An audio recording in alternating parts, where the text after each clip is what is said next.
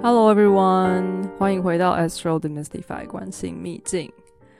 嗯，不知道大家听完上一集木星之后感想如何呢？那我知道，就是这祖孙三代听起来就很疯狂啊，就是，但是如果大家好好的去回想一下，就是我在里面提到了许多它反映在我们的日常生活的方式，也许能够做到一些连结吧。听到现在，大家也应该可以发现，就是我最希望能够带给大家是一个比较平衡的看法，然后一直不断的告诉大家说，这东西都没有好坏，然后每一个组合，然后每一个方位，每一个每一个表达，就是它都有它的正反两方，那完全是看我们怎么去拿回那个剁手的角色，然后去指挥我们心目心目中的这些角色来为我们做事，这样。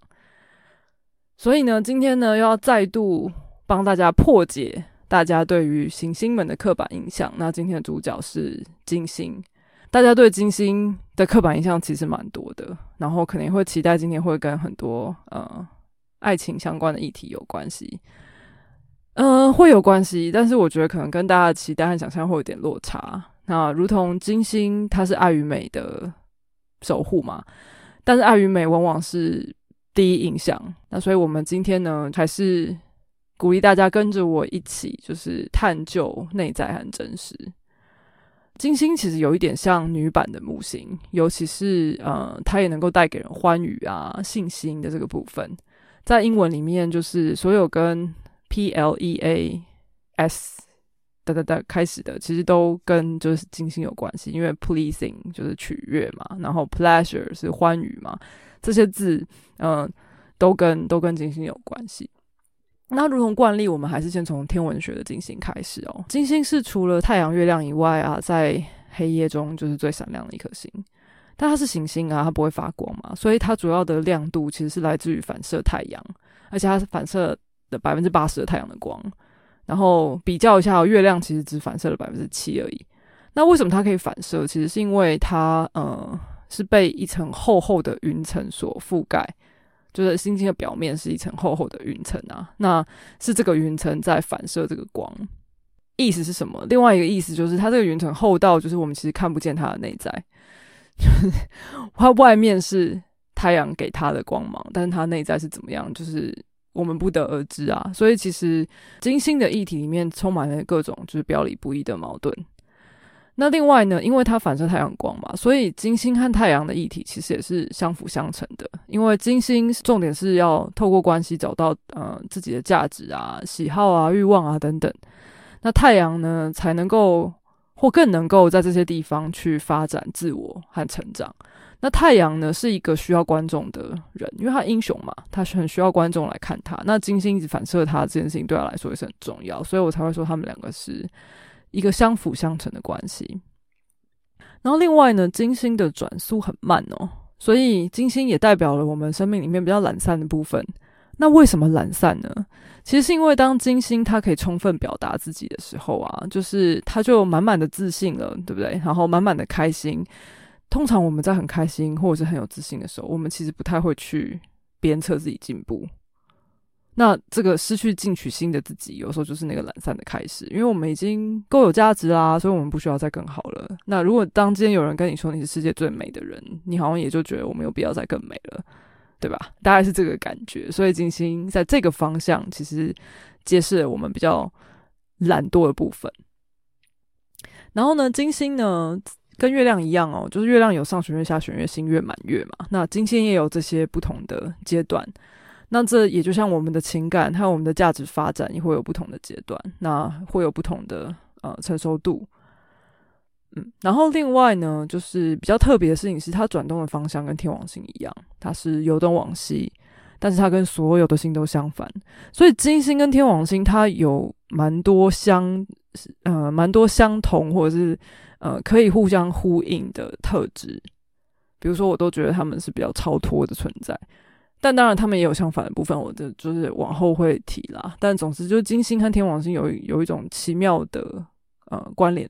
这样，大家如果还记得天王星那一集，我提到啊，金星怎么诞生的？维纳斯的诞生，它其实有一个说法是，呃，它是从天王星被阉割的阳具掉进海里的时候激起的泡沫当中诞生的。那我自己也是比较认同这个说法啦，因为，嗯，你看哦，就是这个泡沫其实是天王星和土星抗衡的产物，金星其实代表了绝对的平衡嘛。那你要在这么极端的东西，呃，力量当中找到平衡，我我觉得它必须要是一个超脱的存在，而我就有点难联想它会是宙斯和谁的女儿。嗯，这是我的看法。那金星守护两个星座，一个是风象的天秤座，一个是土象的金牛座。那我觉得也不难联想哦，就是，嗯，就好像他那个充满原层的那个外外表，那那个重视外在，你就是要和谐嘛，要平衡，那这是比较天秤座的部分。但一方面呢，他其实有很炙热又实在的内心，所以又跟金牛座很在乎就是物质和感官的享受是可以呼应的。那这是呃。金星的守护。那我们现在进到金星的神话形象。其实金星的这个神话形象，这位女神啊，在很多古文明都有。但要说就是最有名字、最有名的，大家都知道的，应该就是到罗马的这个 Venus，就维纳斯嘛。毕竟金星的英文就是 Venus。不过，我想先带大家看呃，美索不达米亚，因为嗯。真的是有必要从就是各个不同的古文明中去窥探它啦。那在在美索不达米亚的第一位女神叫伊娜娜伊南娜，那后来这个形象又被巴比伦人和亚述人以这个伊什塔的名义崇拜哦。那伊什塔呢，被认为是天上的女主人，但她掌管什么？她掌管战争，又代表爱，又代表最原始的性吸引力。这几个东西啊，就是充满野性，可是又非常强壮又坚定。再加上他的神圣的这个象征是狮子，还有星星。嗯，然后他也因为他也掌管战争嘛，所以他其实是保护呃那个统治的王朝和军队的人的神。那讲到这个星星和狮子，大家如果知道的话，就是呃，柏林的那个佩加文博物馆的镇馆之宝，就是这个伊什塔的城门。那这个城门呢，就是整个就是它这个狮子的这个雕雕像，就是在这个整个门上面，就是栩栩如生这样子。那嗯，最近的那个 Marvel 的电影哦，不过有一小阵子了啦，就是 Marvel 这个电影就是 Eternal 永恒族。中间也有一段，就是在讲这个伊什塔的这个城。好，这是题外话。那这边特别要提的事情是，这位神的形象其实早年啊都管辖了战争这件事情。那随着时间过去，才开始有一些别的神来掌管它。例如像希腊话，就是有雅典娜的出现，她战争女神。然后这些呃古早的这些女神呢，才开始慢慢的有一些专精，比如说就回到。爱情啊，有的是家庭啊，有的是性爱啊，或是生育繁衍等等。那比如说像埃及的巴斯塔，就是后来是猫神的形象，它就是比较呃主司家庭啊的部分。但它最早其实也是跟我刚刚讲的这些领域是有关系的。但总之，如果你有时间去一个一个查的话，你会发现这些女神的权力范围啊蛮复杂的，而且随着时间的变化。它的管辖范围就是似乎也有各种不同的组合和变化，然后我觉得是有的地方蛮独特，的地方也蛮矛盾的啊。所以我觉得金星的形形象其实不太容易了解，也不太容易掌握。但是它主要大概就是在这几个范围内，就是循环、生育、繁衍、性爱、战争、嫉妒、竞争这几个。OK，然后当然就是爱与美这这部分，就是大概就是这几个题目这样子。当然你会觉得这几个东西怎么把它连接在一起呢？所以我就觉得这是金星它复杂的地方。但总之就请就是且慢，就是请听我娓娓道来这样子。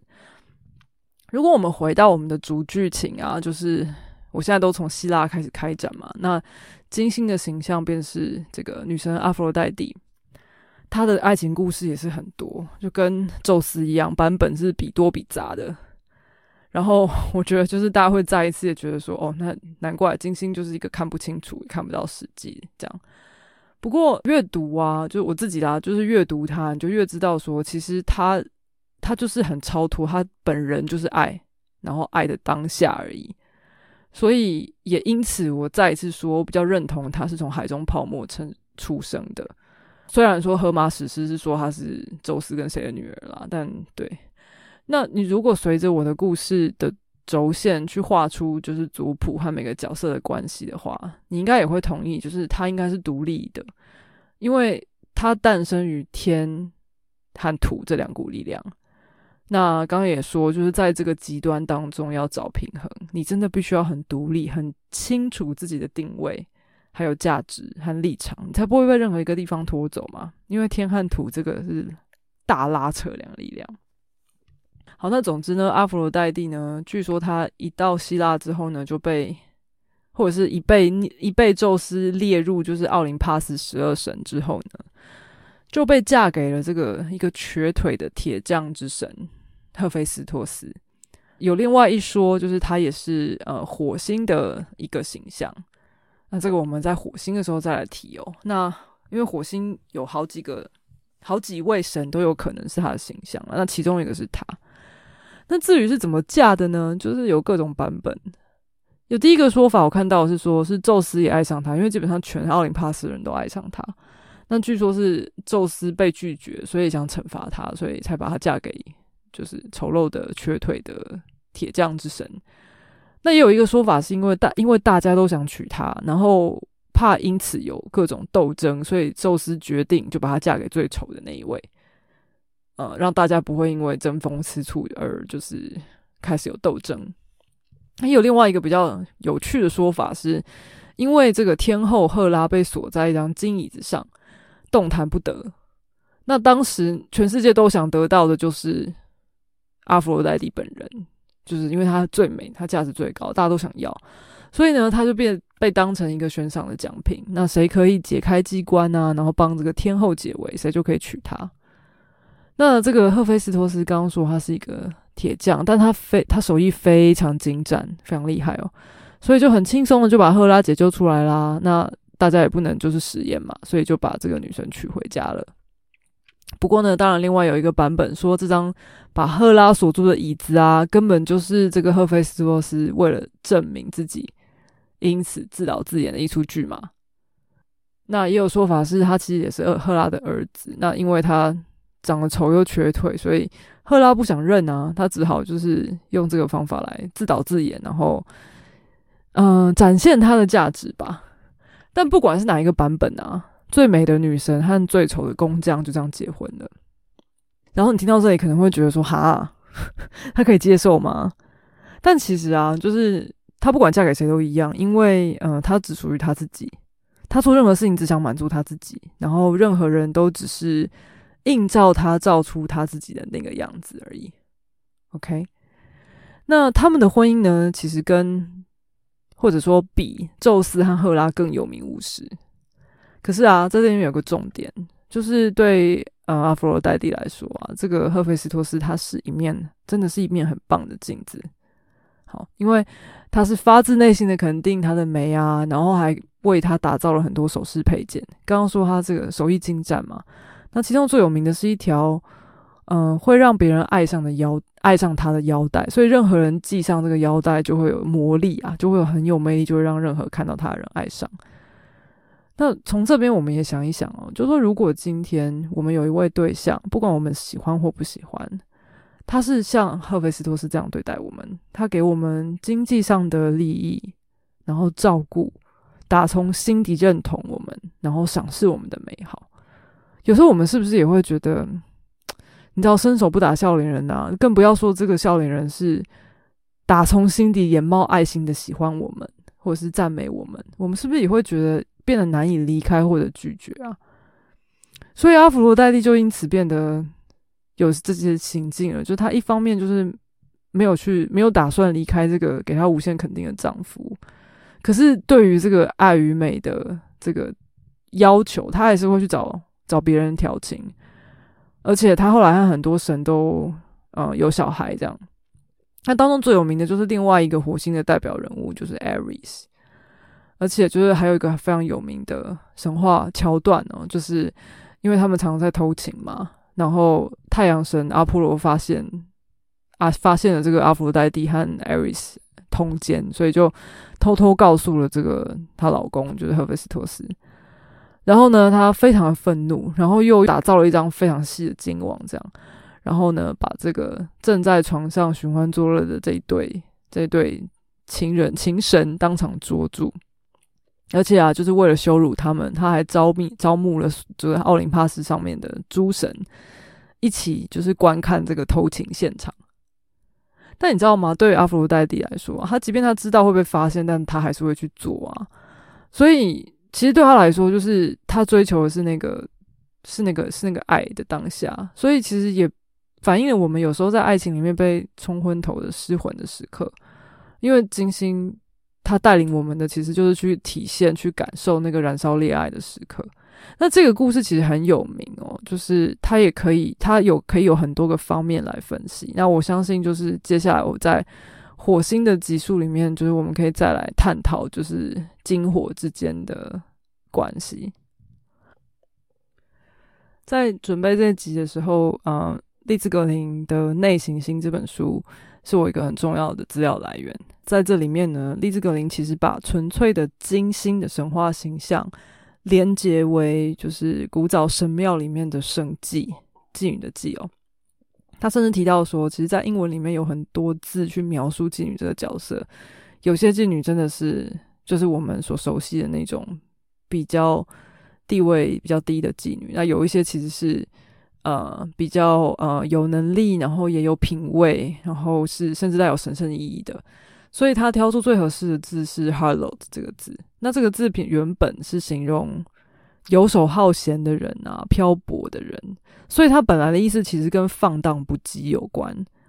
那中间其实没有带有什么呃出卖肉体的这这些成分，他就是放荡不羁，而且是发自内心的觉得呃去去享受这些事情没有什么不对。这样，那之同先前所说的这些，不管是苏美的伊娜娜。还是巴比伦的伊什塔，还是埃及的巴斯塔文化，其实都有类似这样的圣迹这样的人物。刚刚说他们会在呃神庙里面，那他们被认为是带领男人走进神圣狂喜国度的一个载具啊。这个载具它同时也带有就是能够连接和体现情欲的一个代表。那其实金星的任务其实本来也就这样啊，也有说法就说阿弗罗代蒂降生的呃目标就是要就是就是要做爱，以及鼓励大家做爱这样子。所以他其实有一些神，他也带带着就是一切与繁衍相关的议题，也都跟他们有关，跟这个形象有关，因为他们最终就是象征的是最原始的性行为的原型和底层个人价值的体现哦。所以呢，在这个形象里面，他没有承诺这件事情，承诺的压力来自土星，他也没有所谓的浪漫啊、理想啊，甚至牺牲啊，浪漫、理想、牺牲是海王星的事情。然后呢，也不需要照顾啊，然后还是归属感啊，还是什么，就是像妈妈这种母性的这种就是归属，这个部分是月亮的部分。